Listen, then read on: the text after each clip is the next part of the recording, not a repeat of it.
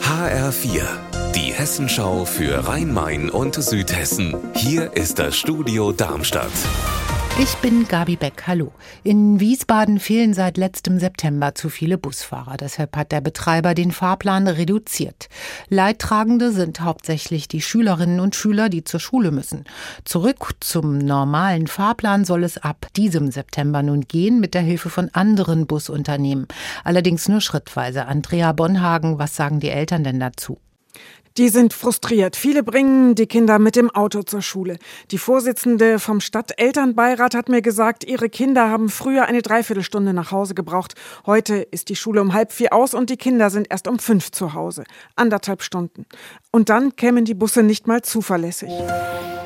Auf dem Zubringer A5 zur A648 Richtung Eschborn steht seit den frühen Morgenstunden ein Schwerlasttransporter mit Baugerät und mit einem weißen Container hinten drauf.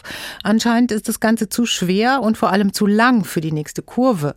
Der LKW muss rückwärts nun auf die A5 zurückgefahren. Aber wohin genau, das weiß Reporterin Saskia Klingelschmidt.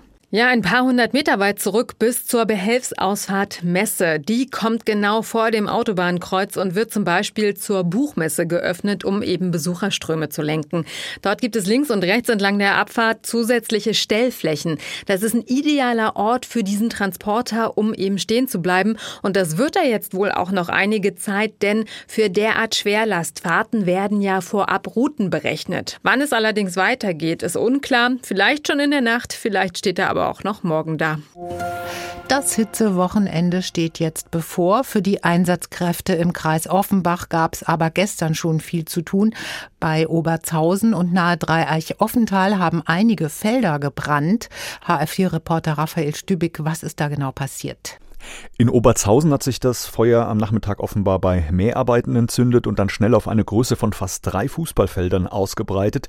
Die Feuerwehr war zwar schnell da, aber es gab kaum Löschwasser, deshalb ist dann sogar die Bundespolizei mit zwei Wasserwerfern angerückt und hat beim Löschen geholfen. Unser Wetter in Rhein-Main und Südhessen.